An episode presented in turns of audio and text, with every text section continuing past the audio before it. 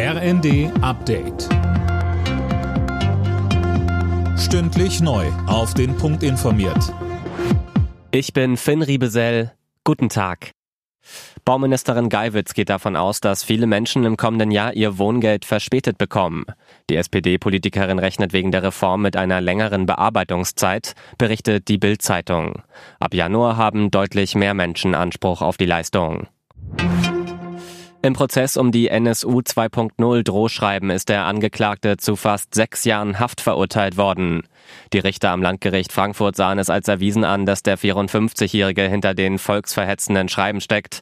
Mehr von Eileen Schallhorn. Der Berliner hatte demnach zwischen 2018 und 2021 zig Promis, Aktivistinnen und Politikerinnen hasserfüllte und rassistische E-Mails, Faxe oder SMS geschickt, unterschrieben mit NSU 2.0.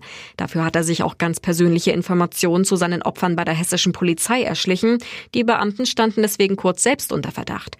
Politisch wird der Fall wohl ein Nachspiel haben. Mehrere Opfer fordern weitere Aufklärung.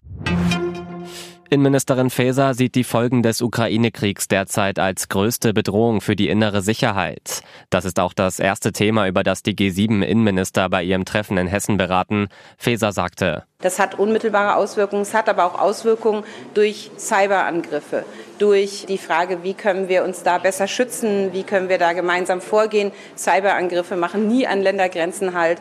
Das Zweite ist natürlich die hybriden Bedrohungen, Desinformationskampagnen. Auch das ist ein sehr ernstzunehmendes Thema.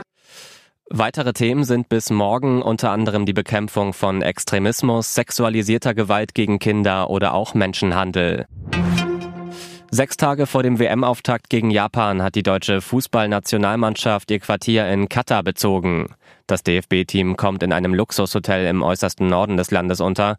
Wie schon bei Turnieren zuvor ist das Quartier eher abgeschieden, dieses Mal umgeben von Wüste und Meer.